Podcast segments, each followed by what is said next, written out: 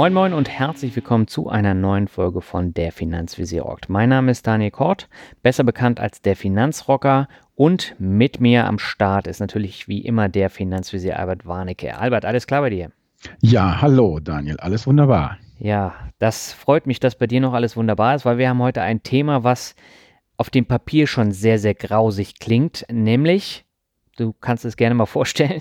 Genau, wir reden über MIFID II, die Finanzmarktregulierung. Und das ist natürlich, wie du schon sagst, der Doppelwopper Finanzen ein ödes Thema und dazu jetzt noch ein Pfund Bürokratie, das ist ja doppelt grausam. Und da habe ich dann auch den Vorstellungsspruch gleich ja. eben mitgebracht.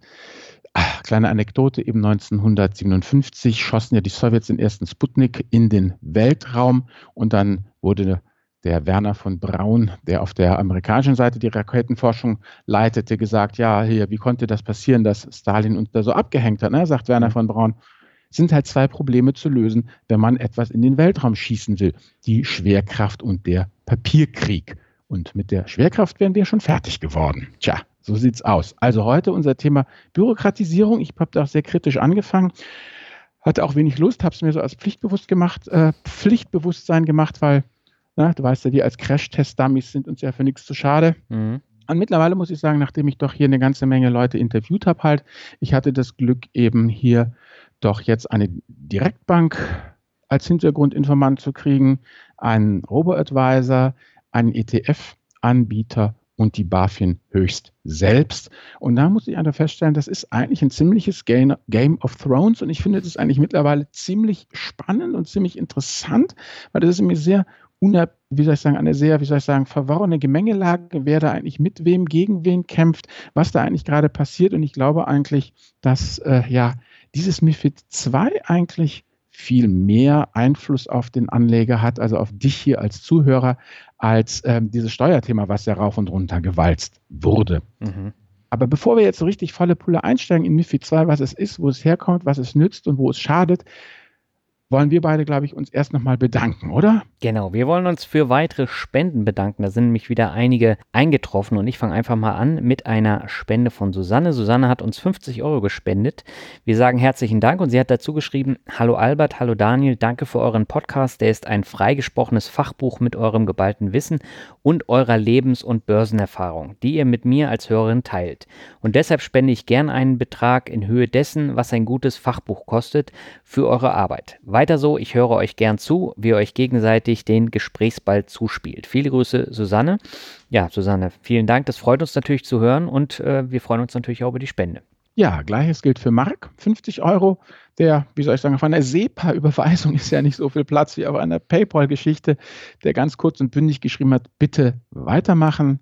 Und auch, ähm, ja, Rainer, der sich jetzt äh, doch motiviert fühlte durch dich. Letztes Mal, du hattest doch die metallisch 66,66 Euro 66 angekündigt. Genau. Und äh, ja, Rainer sagt, da geht noch was, Jungs, danke, macht weiter so und hat überall noch plus eins draufgehängt, also 77 Euro 77. Ja, euch allen drei vielen, vielen Dank, motiviert uns sehr, die freundlichen Worte und natürlich auch die Spenden. Wir machen weiter. Genau, und wenn du auch Lust hast zu spenden, dann schau einfach in die Shownotes, da haben wir dann auch immer die Spendendaten. Genau, und wie gesagt, äh, was ja auch äh, Anfragen kam, wenn ihr uns einen Euro spendet, dann kommt auch ein Euro bei uns an. Genau. Ja, und damit kommen wir jetzt zum Thema MIFID 2.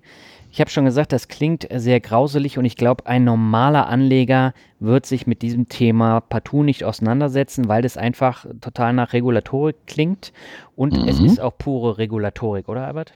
Nein, eben nicht. Es okay. ist eigentlich, das ist das Faszinierende, wenn ich das mal vorwegnehmen darf, eigentlich ähm, alle Beteiligten, mit denen ich gesprochen habe, haben einen Seite furchtbar gejammert, ja, über diese Bürokratie, über diese mhm. Regulatorik. 20.000 Seiten ja, Regulatorik, das muss man sich mal vorstellen. Ja, das ist, ich weiß nicht, wie viel mal Harry Potter aufeinander getürmt.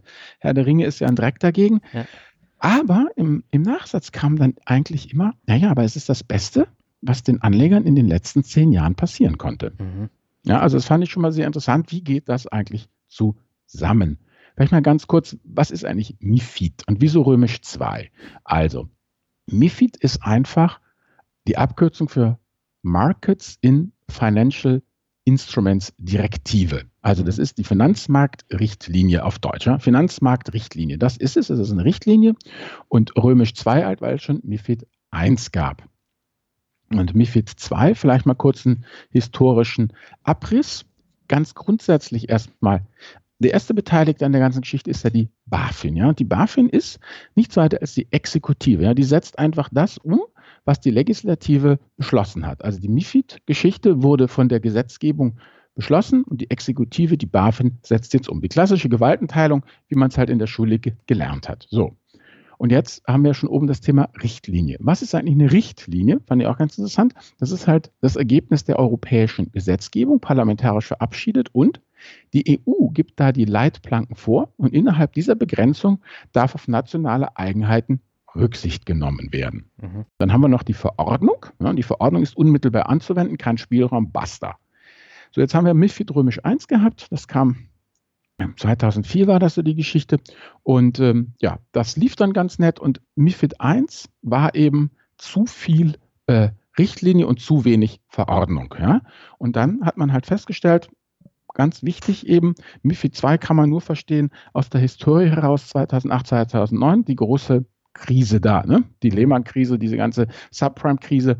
Und ähm, das hat man zum Anlass genommen, MIFID 1 den Reality-Check zu unterziehen. Ja, also was ich schon mal interessant fand, ist eben, äh, hat die BaFin mir erzählt, dass eben diese MIFID-Dinger, da ist immer gleich noch schon so ein Reality-Check mit angelegt. Das heißt, es ist, wird nicht einfach gemacht und dann bleibt dieses MIFID-Zeug so, sondern da ist schon in, im Kern angelegt eine, eine Überprüfung in, in, in regelmäßigen Abständen. Und in MIFID 2 haben halt diese ganzen Krisenereignisse und die rasante Technikentwicklung, dieses Algo-Trading, Hochfrequenz-Trading eben Eingang gefunden. Mhm.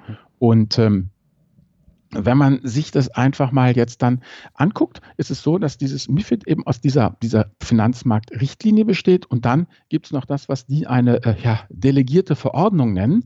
Das heißt, ähm, es gibt bei der MIFID halt Geschichten, die darf jedes Land so einfach national dann auch regeln, hat Ausgestaltungsspielraum und es gibt eben diesen Verordnungsteil, der ist halt knallhart und der ist für alle gleich. Das ist zum Beispiel so eine ganz primitive Geschichte wie Harmonisierung des Kapitalmarktes. Ja, klingt immer so, so großartig, bedeutet aber nichts weiter, dass du, Daniel, mhm. Wenn du beispielsweise jetzt äh, eben einen Fonds investierst, einen Immobilienfonds zum Beispiel, ja, also das ist deutsches Geld, was in einen Luxemburger Fonds geht und der kauft dann eine französische Gewerbeimmobilie, ja. Dann mhm. ist dein Geld ja über drei Ländergrenzen gewandert, genau. Und das dafür sorgt im MIFID, dass das alles ohne Probleme möglich ist. Das sind halt diese ganzen Sachen, die wir heutzutage einfach so als total selbstverständlich hinnehmen. Ja, und dann kommt ein Brexit und dann stellt man auf einmal fest, ja, was das alles für selbstverständlich genommen wurde, was es aber gar nicht ist, was alles vertraglich geregelt wurde. Und dieses MIFID sorgt halt einfach dafür, dass das Geld frei, frei fließen kann. Mhm. Und das Interessante ist jetzt an der ganzen Geschichte,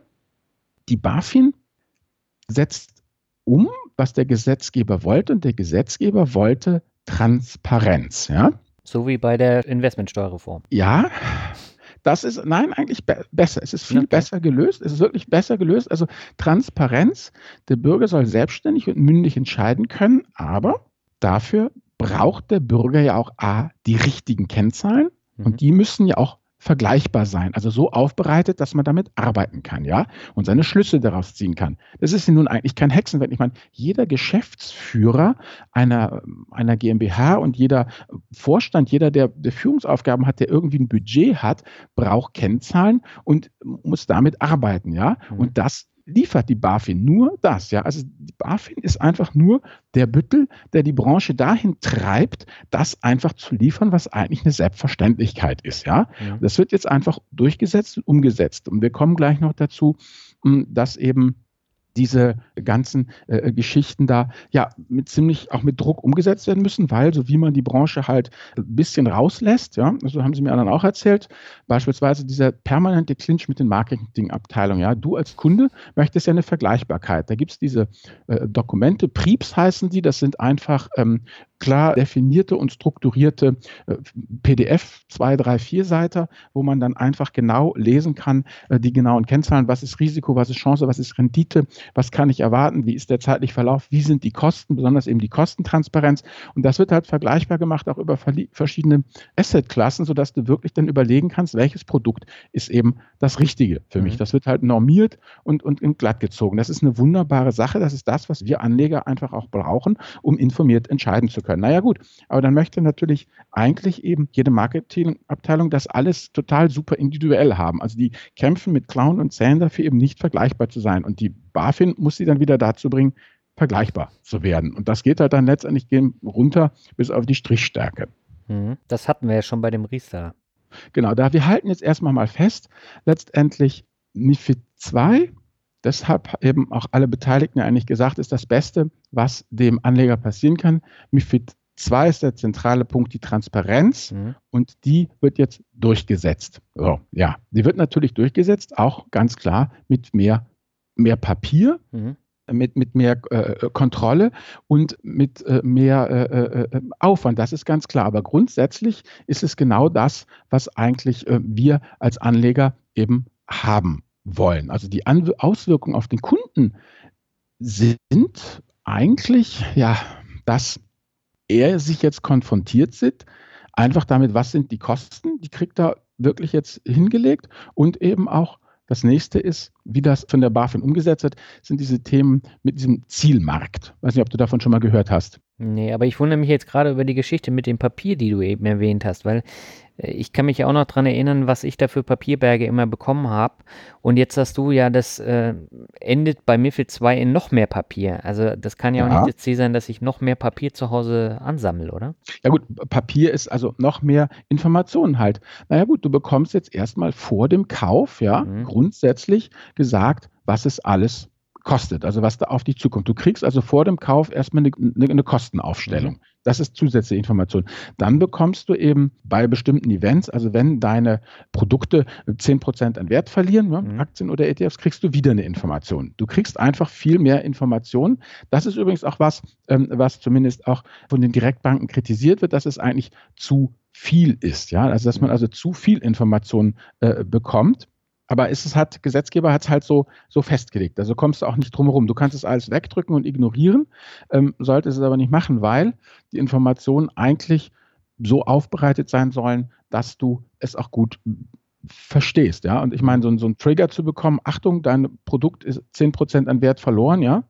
Äh, auf der anderen Seite ist es natürlich auch so, die Banken, die Robos haben natürlich jetzt auch dann ähm, ein bisschen äh, durchaus nicht zu Unrecht die Befürchtung, dass sie in die Haftung kommen. Mhm. Und das bedeutet eben auch, dass sie natürlich auch ganz klare Leitplanken haben. Und das eben, da kommen wir jetzt dazu, diese Zielmarktgeschichte. Zielmarkt bedeutet, du zum Beispiel bist Zielmarkt und mhm. ich bin auch ein Zielmarkt.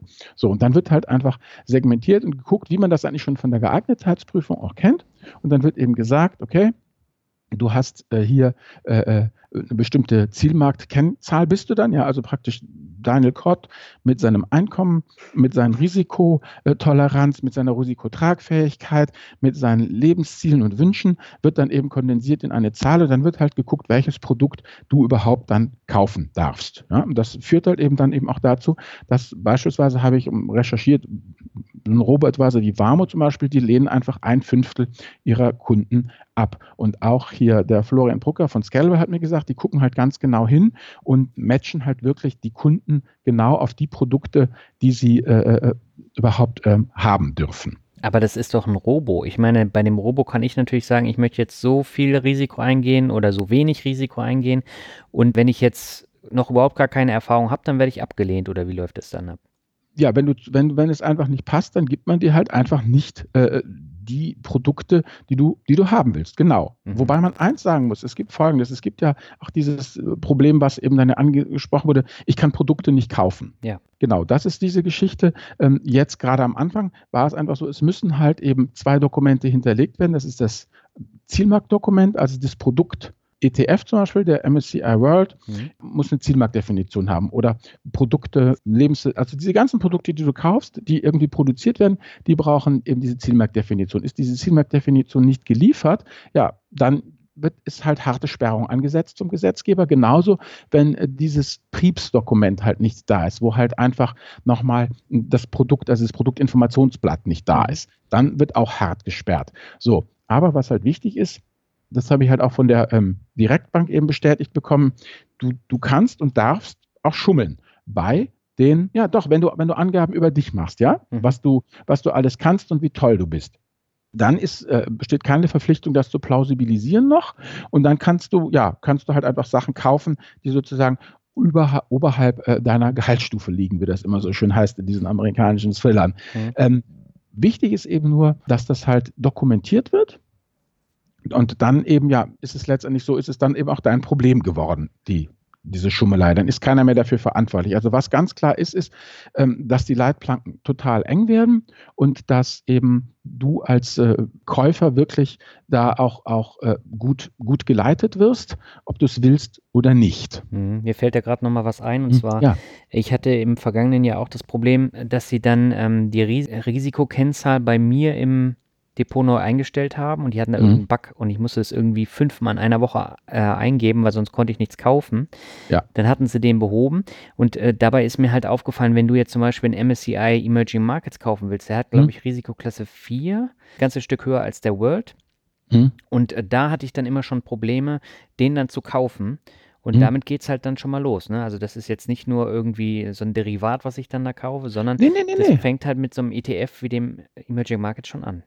Genau, und da sieht es so aus, da hast du eben letztendlich der Produzent des, mhm. des Produktes, der muss äh, dem eine, eine, eine, eine Zielmarktdefinition mitgeben mhm. und die Bank selber setzt dann ihre Logik nochmal drauf. Also du musst praktisch durch zwei Filter durch. Einmal durch das, was eben der Produktanbieter gibt und dann, wie die Bank, Bank dich persönlich einschätzt. Und dann kannst du was kaufen oder nicht kaufen. Mhm. Aber du kriegst halt ein Upgrade einfach dadurch, dass du halt einfach sagst, doch, ich bin willens und fähig, ich kann das, ich kreuze das an. Und da geht es dann letztendlich eben nur darum, und das ist eben auch eine Quintessenz, die ich von allen Beteiligten mitgenommen habe, die Digitalisierung. Es ist dieses die MIFID 2 kannst du nur überleben als Anbieter, wenn du voll digitalisierst. Das heißt, Robos, die sind sowieso per se mhm. erstmal MIFID 2 tauglich, ja, also sie müssen halt natürlich noch Datenfelder an ihre an ihren Prozess dranflanschen und müssen hier und da natürlich weiter in die Tiefe gehen, müssen mehr speichern, müssen sich äh, äh, äh, noch mehr darum kümmern, aber die müssen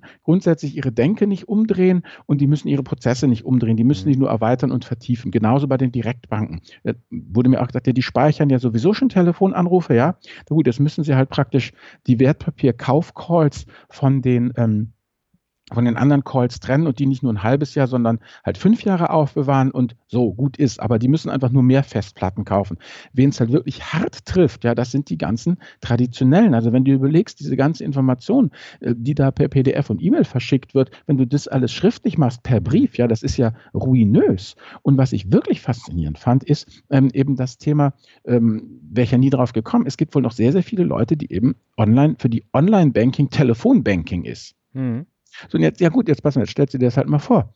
Ähm, das sind ja am Anfang eben, äh, müssen, müssen dir ja, bevor du kaufst, müsste ja A, der Risikohinweis gegeben werden, es muss abgeklärt werden, ob und inwieweit eben die Zielmarktdefinition passt und es muss eben auch geguckt werden, ähm, was es eben kostet. Ja, und wenn du jetzt also da anrufst bei der Bank, dann müssen die das ja alles mündlich machen. Das heißt, du kriegst dann erstmal 60 bis 90 Sekunden was vorgelesen. Ja, das muss ja dann auch aufgezeichnet werden. Das wird dann auch aufgezeichnet und du sagst dann, ja, ja, will ich, okay, passt, okay, okay, okay. Und dann kannst du eben erst, ähm, äh, erst, erst kaufen. Also das ist schon eine, eine, ganz interessante äh, äh, Sache, dass eben letztendlich der Trend ganz klar eben wirklich zur echten Digitalisierung ist und nichts mehr Online-Banking und kein Banking in der Filiale und die ganzen Geschichten, weil das ist alles nicht rechtssicher eben äh, zu machen, weil du musst wirklich eben diesen ganzen Prozess sauber durch durchlaufen. Ja. Und was eben ist, ähm, nochmal zum Thema, warum kann ich nicht kaufen? Naja, es war halt dieses Thema, dass viele Anbieter, also man muss sagen, dass das MIFID kommt, ist seit 2014 klar. Seit 2014 hatten die Anbieter durchaus Zeit, ihre ähm, Produkte darauf hinzustricken und die, die ganzen Spezifikationen waren bekannt, aber die hatten das klassische Thema, weißt du, ne, am 24.12. ist Weihnachten. Ja, wirklich, oh hupsi, scheiße, was machen wir jetzt? Und dann kam halt irgendwann der dritte, erste 2018 und da waren halt Hunderttausende von diesen äh, äh, Dokumenten einfach noch nicht fertig und die werden jetzt laufend ins System eben reingespielt, habe ich von der Direktbank bekommen, das wird einfach immer, immer besser. Also es ist also ein temporäres Problem, was dann auch ähm, weggeht. Und da sieht der Algorithmus übrigens so aus hier für dich als äh, Käufer. Grundsätzlich eben, es gibt ähm, ja, jeder Anbieter muss ja so diese Dokumentation bereitstellen. Wenn dieser Anbieter das nicht macht, aber dazu verpflichtet ist, dann wird das, Dokum wird das Produkt einfach gesperrt. Da habe ich ja mit Luis Pasos, weißt du, den mhm. Hochdividendenmann, ja genau, der sagt praktisch, er muss für das, was er macht, äh, komplett ausweichen auf, ähm, auf CapTrader in den USA, weil irgendwie 80 Prozent von dem, was er kauft, ähm, das sind ja diese Exotisch ist es ja eigentlich nicht, es sind halt ungewöhnliche Papiere, aber es sind ja eigentlich diese, auch diese Dividendenpapiere, die er kauft, die sich halt an den ähm, ja, angelsächsischen Pensionär richten, also auch nichts Spekulatives, mhm. die aber eben den Markt USA haben und die den Teufel tun werden, hier irgendwelche Briefsdokumente abzugeben. Also werden sie einfach gesperrt und fertig. Mhm. Aber über das Ausland kann ich sie trotzdem kaufen. Kannst du sie trotzdem kaufen. Jetzt kommen wir zu dir schon mal überlegt, wer macht denn eigentlich die Zielmarktdefinition für deine, na, Federal Mogul hast du ja leider nicht, aber für deine coolen Aktien? Ja, ja du hast hier Coca-Cola stehen. Coca-Cola habe ich tatsächlich auch im Depot. Ähm, das ist eine sehr gute Frage. Wer macht die denn? Wer legt denn das fest, welche Risikogruppe das ist? Die Bank. Dann sind die Banken Bank. dann verpflichtet. Also der Algorithmus ist, es gibt einen Produzent eines Produktes, mhm. dann ist der verpflichtet, auch die nötigen Beipackzettel mitzuliefern. Mhm. Gibt es keine Beipackzettel, weil eben eine Coca-Cola wird ja jetzt ja natürlich nicht irgendwelche äh, MIFID-Dokumente liefern, ja. dann ist die Bank aufgerufen, das zu machen, auch nach einem bestimmten Schema, das halt auch wieder in bester Qualitätskontrolle mit der, mit der BaFin abgesprochen ist. Mhm. Was ich auch noch sehr interessant fand, ist eben, das eine Ziel ist ja diese, da kommen wir auch gleich nochmal darauf, ein wichtiger Thema, diese Kostengeschichte, ja, Kostentransparenz. Ja. Das andere, das nennt die Product Governance. Also das heißt, wie produziere ich, wie, wie, wie lege ich eigentlich ein neues Produkt auf?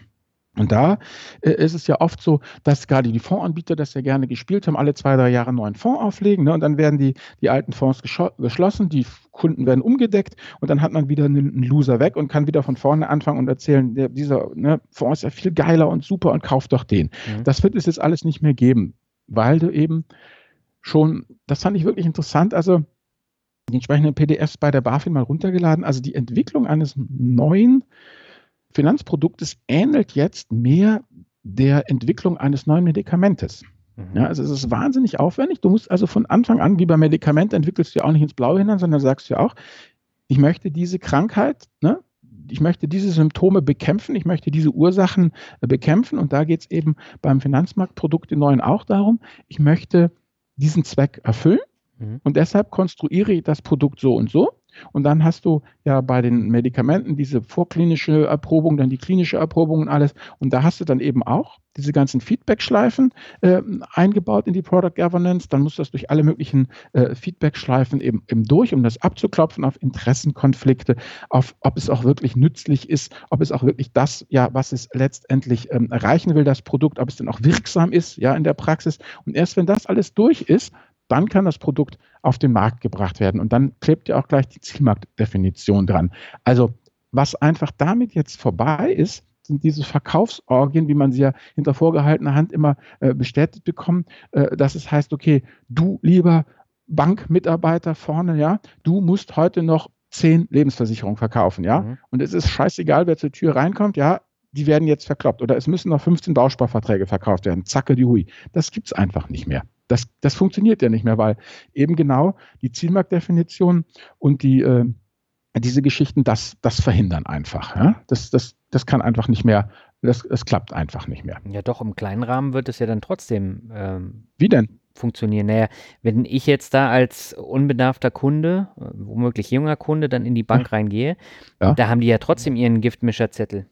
Ja, aber den müssen sie dann, da gibt es ja diese Geeignetheitserklärung da musst, musst du ja dann sagen, warum ist das geeignet? Ja? Warum äh, äh, äh, wurde diesem Kunden dieses Produkt verkauft? Ja gut, aber äh, letztendlich muss ich mir da ja auch was überlegen und wenn ich dann als äh, junger Akademiker dann in der Bank sitze und äh, der möchte mir einen Bausparvertrag verkaufen, dann heißt es natürlich, ja, der verdient später viel Geld, der möchte sich mit Sicherheit ein Haus kaufen. Und dem äh, drehe ich jetzt einen Bausparvertrag an. Das gibt für die Bank dann 500 Euro und das ist eigentlich der kleinste Widerstand.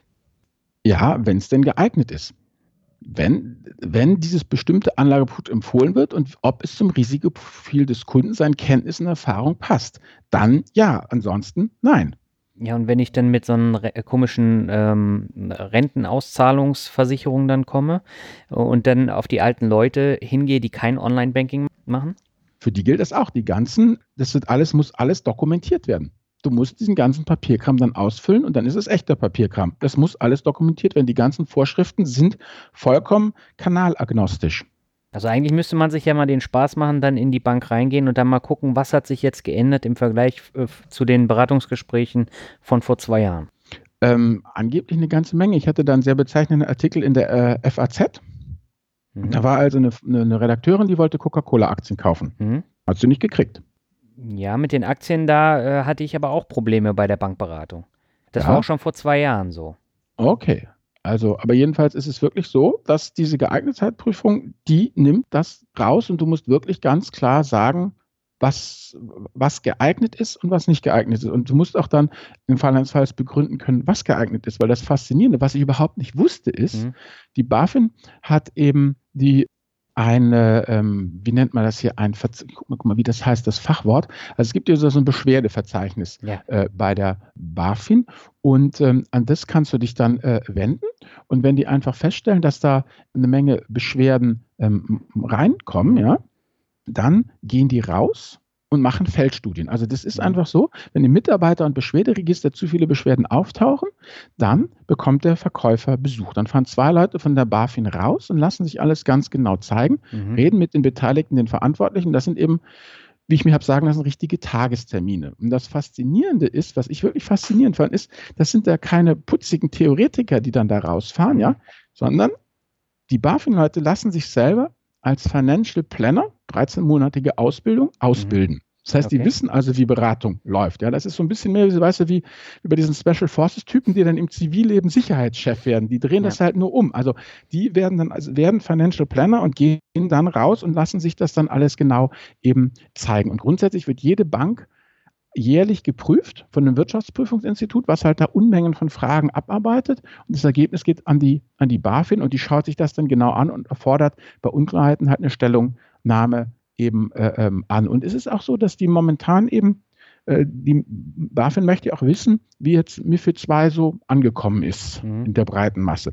Und deshalb haben sie jetzt in, eine, eine, große Umfrage gestartet, also mit richtig, also Umfrage klingt immer so was nach Meinungsumfrage. Ich meine, wenn die BaFin dir ein Packen Papier auf den Tisch knallt, dann, dann hast du das auch auszufüllen und abzuschicken. Ja. Also die haben jetzt alles eingesammelt in der letzten Februarwoche und sind jetzt gerade dabei, eben das, das, das auszuwerten, wie es denn, wie es denn so läuft. Mhm weil sie insbesondere natürlich wahnsinnig daran interessiert sind, herauszukriegen, ähm, wer das ernst nimmt und wer das nicht ernst nimmt. Zum Beispiel dieses Thema Zielmarktdefinition, weil es kommen ja auch des Öfteren ähm, ja, Beschwerden oder Mails bei mir an oder man liest es auch in Foren, dass es heißt, na toll, bei der Bank A konnte ich ne, das Produkt mit der mhm. WKN 4711 kaufen und bei Bank B konnte ich das Produkt mit der WKN 4711 nicht kaufen dann bedeutet das eben, dass da irgendwelche Zielmarktdefinitionen nicht sauber umgesetzt worden sind. Das war jetzt aber keine Kölnisch Wasseraktie, oder? Nee, nee, aber also genau das identische Produkt, was einmal kaufbar ist und einmal nicht. Und da muss dann bei der Implementation nachgebessert ja. werden. Ich habe noch eine Anmerkung, die mir jetzt gerade eingefallen ist, wo Logisch. wir da jetzt gerade drauf rumreiten. Und zwar bei meiner Freundin ist es so, da läuft jetzt ein Bausparvertrag aus. Hm? Und was machen die von der Bank? Die rufen alle zwei Wochen hier an und wollen einen neuen Bausparvertrag dann verkaufen, mhm. Telefonisch. So, natürlich habe ich jetzt eine Geeignetheitsprüfung, die äh, passen würde, weil vorher ja. war ja schon einer da. Mhm. Sobald der neu abgeschlossen wird, zahle ich ja wieder 500 Euro für ja. den neuen Bausparvertrag. So, und genau. damit versuchen sie jetzt natürlich, das so ein bisschen zu umgehen. Ja, aber sie müssen, wenn ich das richtig verstanden habe, beim Bausparvertrag weiß ich jetzt nicht, ob das Bausparvertrag auch ist, aber es geht wirklich um, um Wertpapiere. Mhm. Da ist diese Kostentransparenz. Da kriegst du das dann komplett aufgelistet. Und zwar geht das eben wirklich super detailliert voran. Also das war auch eine Sache, habe ich dann ja den, die Direktbank gefragt, ja, was ist denn bei euch so aufgeschlagen? Gut. Mhm. Der erste Kritikpunkt war eben, kann ich was Produkte nicht kaufen. Zweiter Kritikpunkt war die Kosten. Die Leute haben mhm. dann ganz detaillierte Kosten bekommen und waren ganz schockiert und gesagt, habt ihr euer Preis- und Leistungsverzeichnis geändert? Ja? Mhm. Und haben gesagt, nein, haben wir nicht. Das sind die Sachen, die ihr schon immer bezahlt habt. Das ist MIFID 2 at Work. So, diese Kosten tief gestaffelt zahlt ihr Wahl. Und das ist eigentlich auch das absolut Entscheidende. Was ich denke, was diese, dieser, wie es eben hier der Florian Brucker von Scalable gesagt hat, dieser Gamechanger ist, die Mentalität der Branche, und deshalb tun sie sich auch so wahnsinnig schwer damit, wird jetzt um 180 Grad gedreht. Ja? Also mhm. früher war ja Verschleierung angesagt und jetzt sind sie gezwungen, die totale Transparenz und zwar über die gesamte Kette. Ja? Also wirklich die gesamte Cost of Ownership eben, wenn du sagst, ich kaufe jetzt äh, einen ETF, mhm. dann hast du ja die Kaufkosten. Dann ja. hast du ja die ganzen, äh, was von diesen Kaufkosten behält die, die, die der Broker, ja? Mhm. Was gibt er weiter?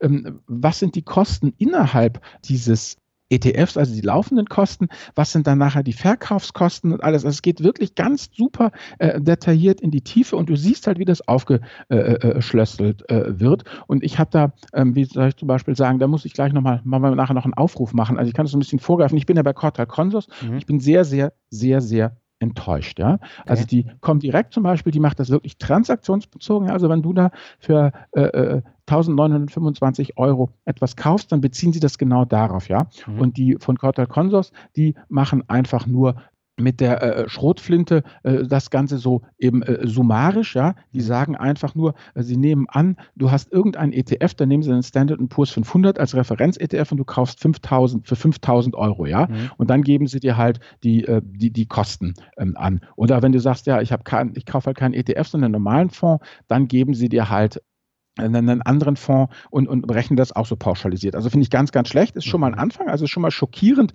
grundsätzlich, was da rauskommt. Also da äh, kommt eben eine, eine Kostenquote ähm, für den ETF, der eigentlich laufende Kosten von 0,2 Prozent, ne, TR von 0,2 mhm. bekommt. Da kommt dann Total Cost of Ownership für 5000 Euro investiert, eine Haltedauer, also Kaufkosten, Verkaufkosten und die ganzen laufenden Kosten ähm, äh, von ähm, 76 Euro zusammen. Das ist irgendwie 1,3 Prozent Kostenquote. Und die Kostenquote bei eben dem klassischen äh, aktiven Fonds mit 1,45 Kostenquote, der liegt irgendwie bei 3, irgendwas Kostenquote. Ja? Und da bist du mhm. irgendwie 160, 170 Euro dann los, um das, äh, um das Ding äh, äh, ja, zu besitzen letztendlich. Also schon interessant, aber es ist halt doch eher enttäuschend, dass es eben so pauschal gem gemacht äh, wird.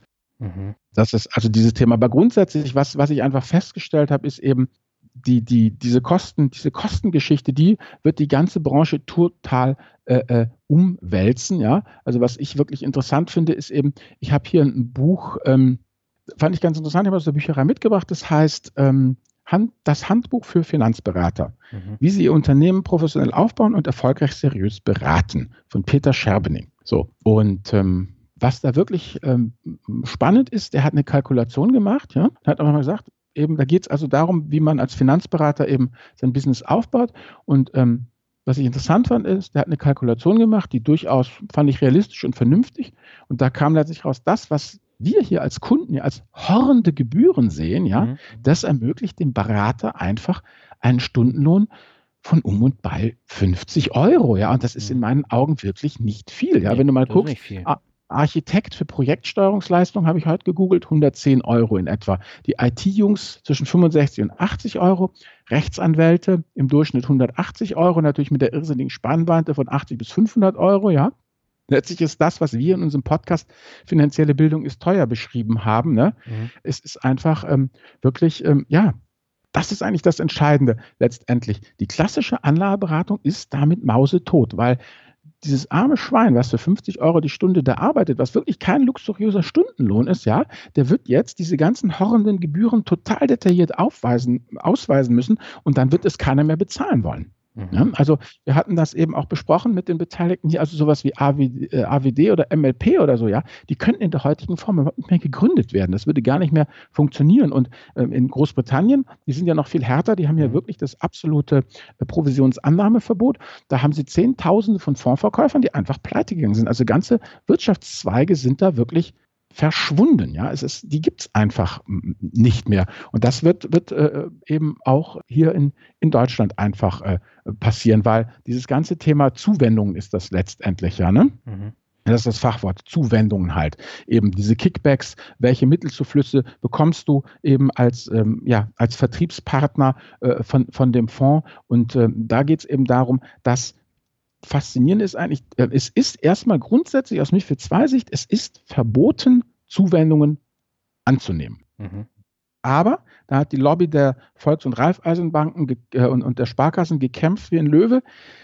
Es, ist eine, es gibt eine Ausnahme, du darfst Zuwendungen annehmen, aber du darfst damit keinen Gewinn machen. Du musst sie alle in die Qualität der Beratung stecken. Zur Verbesserung der Beratungsqualität darfst du noch Zuwendungen annehmen. Aber es ist grundsätzlich verboten, Gewinn aus den Zuwendungen zu ziehen. Mhm. Ja, also das heißt, das klassische Geschäftsmodell, was ja wirklich darauf beruhte, dass man von diesen Zuwendungen der Produkt äh, äh, äh, der Produkthersteller lebte, das ist durch mir für zwei Mause tot. Das funktioniert einfach nicht mehr. Und wie gesagt, was mir hier der ähm, Gelbe Jung gesagt hat, Flossbach und Storch, Carmignac, diese ganzen Produkte, ja, die werden schon lange nicht mehr gekauft, sondern nur noch verkauft. Die werden einfach mit Macht in den Markt gedrückt. Mhm. Und äh, was hat er gesagt? Im Januar, Februar 2018 wurde 40 mal mehr in ähm, ja, Produkte, die keine Bestandsprovision bieten, investiert als in Produkte, die Bestandsprovision bieten. Ja, das heißt, was wir hier eigentlich jetzt sehen, ist grundsätzlich eine ja, totale Industrialisierung dieser ganzen Branche. Die ganze Romantik fliegt raus. Ja, wir haben jetzt ähm, aus Sicht eben der ETF-Anbieter, der Robus und der Direktbanken ein teilweise Überschießen der, der Bürokratie, also implizierte Transaktionskosten ist so eine Geschichte. Da geht es einfach eben darum, dass ähm, eben die, die echten, die institutionellen, die traden für fast nichts. Also sie haben irgendwie eine, eine Transaktionskosten von 20 Euro für, für, für einen Riesenbrocken ähm, Aktien, die sie traden. Aber implizierte Transaktionskosten bedeutet folgendes: ähm, Nimm mal an, du machst hier ETF mhm. und du willst dann eben ähm, zum Tagesschlusskurs eben rebalancen, kaufen, ja, zum Tagesschlusskurs, ist ja ganz vernünftig. Und ähm, dann ist es ja eigentlich egal, wann du die Order abgibst. Und jetzt gibst du morgens um neun die Order ab und sagst, ja, ich will eben zum äh, Tagesschlusskurs ähm, 100.000 Siemens kaufen. Mhm. So, ähm, jetzt ist das Blöde, diese implizierte Transaktionskosten, äh, die werden halt nach ESMA definiert als das Kursdelta zwischen dem Zeitpunkt der Orderabgabe und dem der Orderausführung. Ja, das ist aber ja eigentlich Blödsinn. Ja? Also sag, du hast jetzt eben um, um, um 10 Uhr hm, deine 100.000 Siemens geordert und der, der Schlusskurs ist eben 4 Cent höher. Ja? Dann hast du 100.000 äh, mal 4 Cent, 4.000 Euro implizierte Transaktionskosten und echte Transaktionskosten von 20 Euro. Das heißt, das verfälscht einfach diese Kostentransparenz. Das mhm. ist halt Blödsinn. Aber das muss halt alles noch gefixt werden. Ja, also dieses, dieses 20.000 äh, Seitenmonster ist natürlich klar, dass das nicht ähm, komplett gleich so gut umgesetzt wird. Das muss man alles ein bisschen zurücknehmen, aber letztendlich ähm, bedeutet das für Sicht des Anlegers, es wird kostentransparenter, und ähm, ich habe es dir mal so ein bisschen formuliert. Was bedeutet eigentlich MIFID 2 für dich als Anleger? Eigentlich ist es super ärgerlich, weil, ja, das wird immer so gesagt, es ist eine Sache zwischen, zwischen den ganzen Banken und der, der, der, der BaFin. Das ist Blödsinn. Es ist für den, für den Anleger insofern ärgerlich, weil er jetzt mit Gewalt und mit der Nase draufgestoßen wird, wie teuer das ist, was er besitzt, wie die Total Cost of Ownership ist. Das heißt, diese Jammernummer, dieses Ich fühle mich enteignet, ich bin machtlos, das zieht nicht mehr. Du zwingst einfach die Finanzungebildet mit eiserner Faust aus ihren kuscheligen Nestern, ja, und zwingst die Position zu beziehen. Dieses, die anderen sind schuld, funktioniert einfach nicht mehr, ja. Es ist einfach, du musst jetzt heutzutage als Bürger, es hilft dir nichts. Ja, entweder du organisierst hier finanzielle Bildung, bezahlst dafür mit Zeit und Geld oder du lässt es bleiben und dann siehst du aber jährlich auf deinem Sheet, was es dich gekostet hat, weil das ist auch eine Sache, wo sich alle einig waren. Das große Heulen und Zähneklappern, das kommt 2018, 2019, wenn nämlich die, ja, die, die das erste Mal diese Komplettkosten fürs Jahr äh, den Leuten zugeschickt werden. Momentan ist das ja alles nur bei, bei Neukäufen. Das heißt, Produkte, die du bereits besitzt, da kriegst du das erste Mal die volle Kostentransparenz ähm, zum, zum Jahreswechsel. Weil das ist das nächste. MIFID 2 sagt halt, alles, was du wirklich kostenmäßig auflisten kannst, musst du auch ganz genau auflisten und Sachen, die du nicht auflisten kannst, ganz genau, musst du sehr gut und sehr ehrlich und sehr fair m, hm, schätzen, eben um dem Kunden wirklich das bestmögliche eben Bild zu geben. Und all das, was halt geschätzt wurde, das wird dann halt nochmal zum Jahresende aufgearbeitet und wird gesagt, so Strich drunter, so war es wirklich und das bekommst du dann als Kunde zugeschickt. Mhm. Jetzt habe ich nochmal eine Anmerkung. Zum einen, jetzt werden ja die Steuern erhöht. Also die äh, Große Koalition ist jetzt äh, mhm. fertig, also die ähm, arbeitet jetzt schon. Und es ist ja geplant, jetzt die Zinsen zu erhöhen. Also nur die Zinsen, jetzt nicht die Dividendenerträge. So, jetzt wird der normale Sparer, wird ja dann praktisch an den Aktienmarkt äh, dadurch gebracht, weil ich da ja weniger Steuern zahle. Da zahle ich ja nach wie vor noch die 26,375 Prozent. Mhm. So, jetzt bin ich da, fange an zu investieren und dann mhm. kommen diese ganzen Papiere. Und ich habe das jetzt im Rahmen von dieser Comstage-Umstellung auch gehabt, dass ich mhm. dann per E-Mail und per Facebook diverse Anfragen bekommen habe, warum mhm. denn alle jetzt diese Comstage-Dinger bekommen haben. Also eine Umstellung von tesorierend auf ausschüttend, genau. dann noch so ein paar andere Geschichten. Und sie haben gefragt, ob ich denen das erklären kann. So, und jetzt mhm. bin ich da als, als Blogger und muss dann überlegen, ja, was heißt denn das jetzt genau? Das heißt, wir als Blogger nehmen jetzt praktisch die Rolle ein, dass wir denen das alles erklären, weil da irgendwelche Beamtenblätter äh, dann reinflattern. Ja, oder ich, den Schuh würde ich mir nicht anziehen. Das sollen die Leute selber rausfinden oder sollen sich an den Support wenden. Dafür ist der Support ja da. Ja, aber das macht ja kaum einer. Ja, dann sind die Leute selber schuld. Gnadenlos. Also da wäre ich gnadenlos. Das, den Schuh würde ich mir nicht anziehen, Daniel. Außer es gibt halt besonders krasse Fälle, die man schön verarbeiten kann. Das meinte ich ja. Das ist das Ärgerliche für die Leute. Sie können, sie müssen jetzt ran an den Speck. Ja, sie müssen sich was überlegen. Und wenn sie es nicht verstehen, dann müssen sie an den Support wenden und sagen, das verstehen wir nicht. Oder sie sollen sich an die BaFin wenden und sich bei der BaFin beschweren und sagen, ich verstehe das nicht. Das ist unverständlich. Weil das Wichtige ist ja, das ist auch eben, ich habe ja mit den BaFin-Leuten geredet, die haben genau gesagt, es soll verständlich sein und zwar in einer laienverständlichen Sprache. Ja, aber ich habe es auch nicht so richtig verstanden, muss ich dazu sagen. Ja, okay, dann heißt es, das Ziel ist nicht erreicht. Dann brauchen wir einen weiteren Iterationsschritt, dann muss das besser gemacht werden. Ja, du musst ja dafür sorgen, dass der unbedarfte Sparer das auch versteht. Und ja. der hat 0,0 Ahnung. Da bekommt er hier dieses Finanzpamphlet da mit 30 äh, Prozent auf bla bla bla und hier und da wird was abgezogen. Das ja. versteht man noch nicht. Nö. Genau, und dann muss man sich beschweren. Dann muss man das dem Support der, der Bank zurückspielen, dann muss man das der BaFin zurückspielen und dann, wenn halt wenn halt die Inbox geflutet wird, verstehst, mit, mit 10.000 Mecker, Mecker, verstehe ich nicht, verstehe ich nicht, dann rühren die sich schon, verstehst? Wenn die das alles auf uns abladen, mhm. dann sind sie ja fein raus. Nö, dann sagen, verstehe ich nicht, verstehe ich nicht, verstehe ich nicht. Ja, aber ich sehe das jetzt schon kommen. Also, ja. Äh, dass, dass die dann wahrscheinlich zuerst dann immer die Blogger anschreiben. Ja, und dann sage ich zumindest als Blogger, Freunde, tut mir, tut mir leid, das das kann ich nicht, das will ich nicht, das ist euer Problem. Seht zu, dass ihr das klarkriegt, meckert bei der, bei der BaFin rum oder meckert bei eurem Anbieter rum und sagt, dass es so nicht funktioniert. Weil, was ich natürlich, was man aussagen muss, es ist ja so, ich bin mir ganz sicher, dass in jeder Direktbank mhm. Leute sitzen, die schreiben das richtig gut runter und sagen, das und das und das und du liest das und sagst, okay, super, habe ich verstanden. Mhm.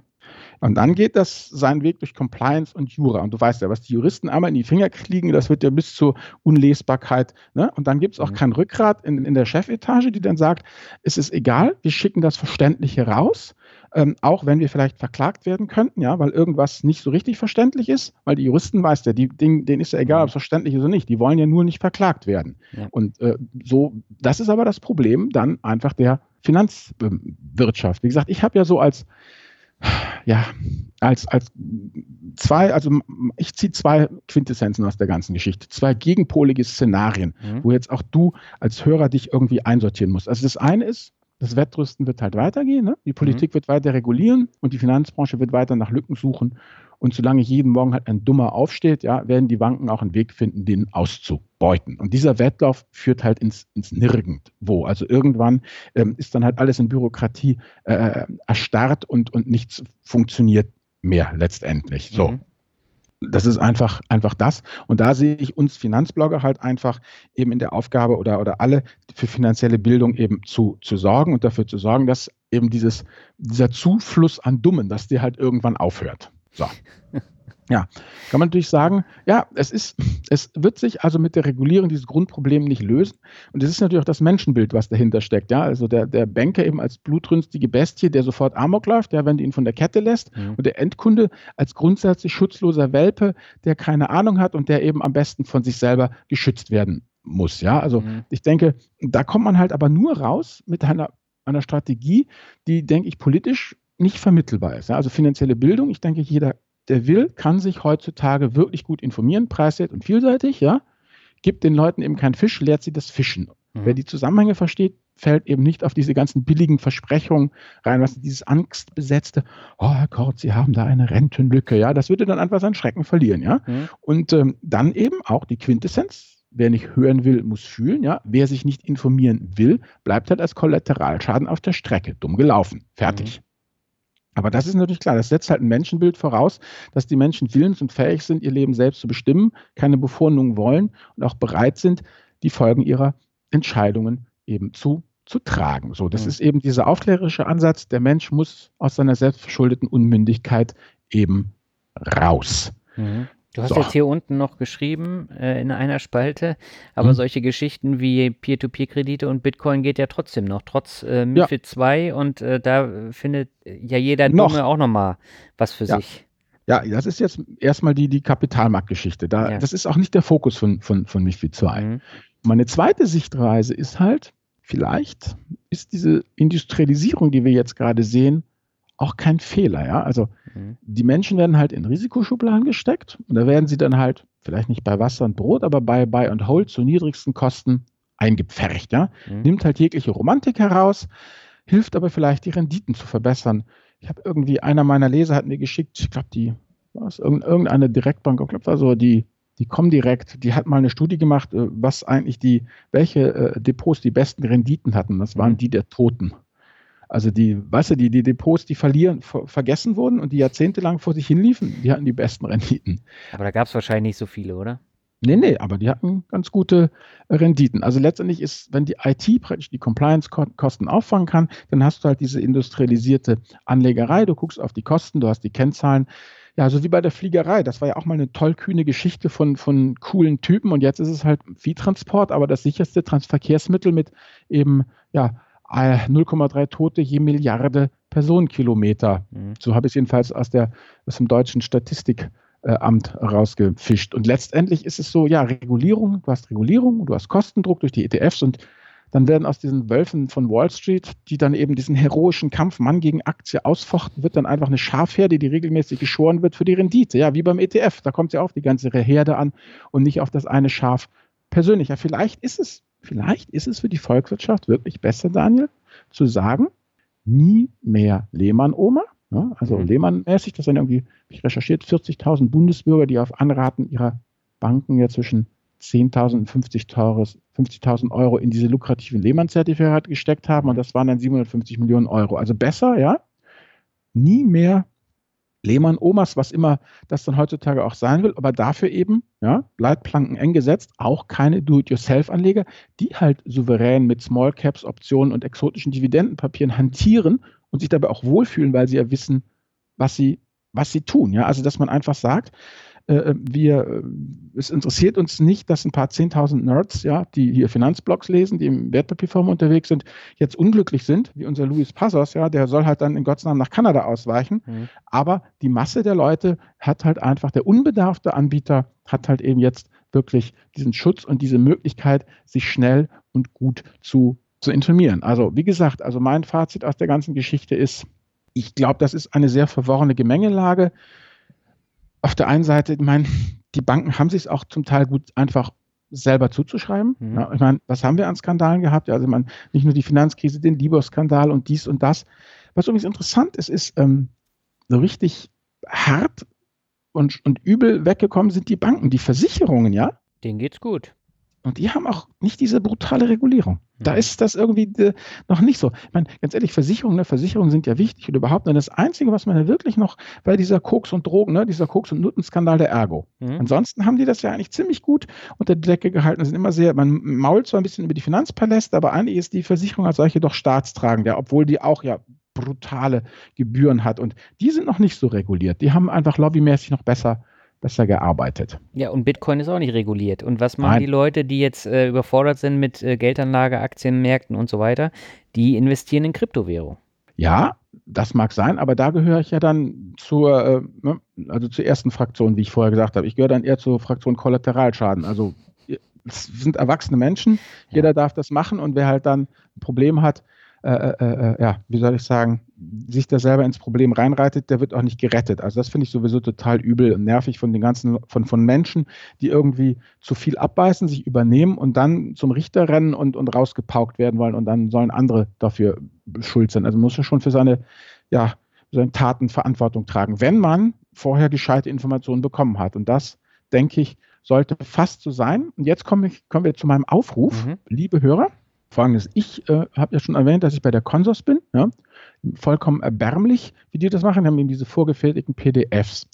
Und ähm, dann, ähm, ja, würde ich eigentlich gerne mal fragen, wie es denn so die anderen machen. Und deshalb eben meine Frage, ob du als Hörer mir folgendes Dokument zur Verfügung stellen könntest von deinem Broker, nämlich was kostet es, den iShares Core World ETF und den Flossbach und Storch Multiple Opportunities zu kaufen. Also praktisch 2000 ähm, Euro investieren, Haltedauer ein Jahr für den iShares Core World ETF und den Flossbach von Storch Multiple Opportunities. Warum die beiden? Den iShares Core World, den habe ich einfach stellvertretend genommen für alle ETFs und der Multiple Opportunities von ähm, Flossbach und Storch gehörte zu den äh, meistverkauftesten ähm, Fonds äh, des, des letzten Jahres. Also das ist also einfach repräsentativ. Und da würde es mich einfach mal interessieren. Es muss ja niemand kaufen, ne? es muss ja vorkaufen, müssen ja alle Daten gegeben werden. Also praktisch äh, wäre es super lieb, mir diese Sachen mal zuzuschicken. Das würde ich dann gerne mich auf dem Blog vergleichen, wie das eigentlich so aussieht, weil ich nämlich glaube, dass bei dieser äh, ja, Kostentransparenz noch eine Menge äh, Nachholbedarf besteht. Jedenfalls, wie Consus das gemacht hat, ist es absolut inakzeptabel. Mhm. Wobei der Flossbach ist ja auch ein äh, ganz typischer Mischfonds, der ja auch ja. relativ teuer dann ist. Ne? Der hat ja auch eine Verwaltungsgebühr von über 1,5 Prozent. Dann kommen noch weitere ähm, Gebühren dazu glaube, die ja. Bankgebühr kommt noch hinzu.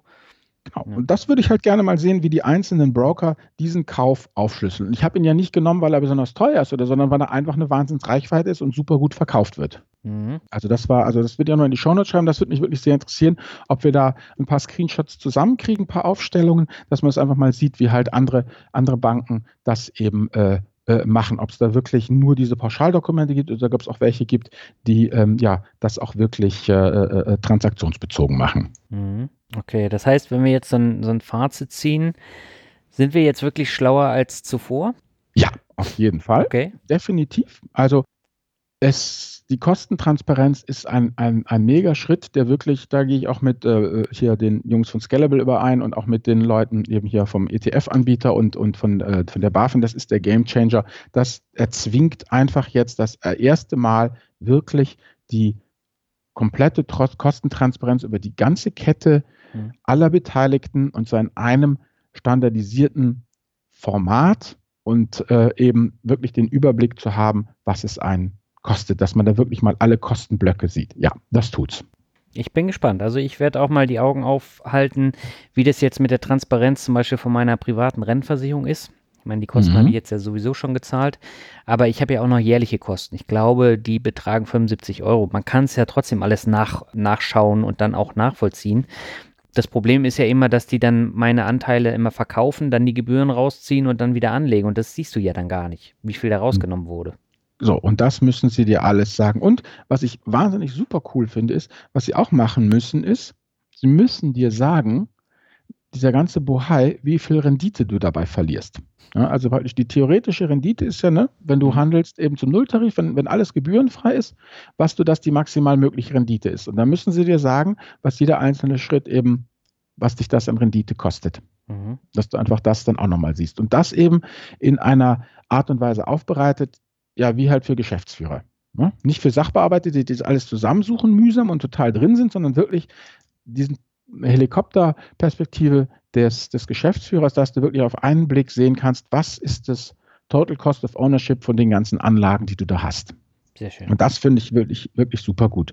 Ja, und da wird sich noch eine Menge tun, also Digitalisierung, Industrialisierung. Also ich denke, die, diese, diese Heyday-Jahre, diese wilden Jahre sind da jetzt endgültig zu Ende. Das wird als furchtbar, also für, für, für, für Hollywood, äh, äh denke ich mal, also irgendwie Börse 2025 gibt nicht mehr viel her für Hollywood. Das ist einfach, ja, fertig.